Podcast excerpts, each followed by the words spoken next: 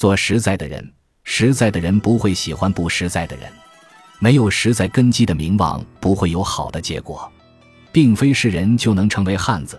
那些耽于幻想、止于干言的谎骗之徒就不是。还有另外那些与之类似、支持他们并更喜欢虚华而不喜欢实在的人，也不是。这类人一厢情愿的欲望终难兑现，因为没有坚实的根基。只有真实才能造就真正的名望，只有实在才能产生效益。一句谎话需要许许多多的谎话的支撑，于是就最终汇聚成为了一个骗局。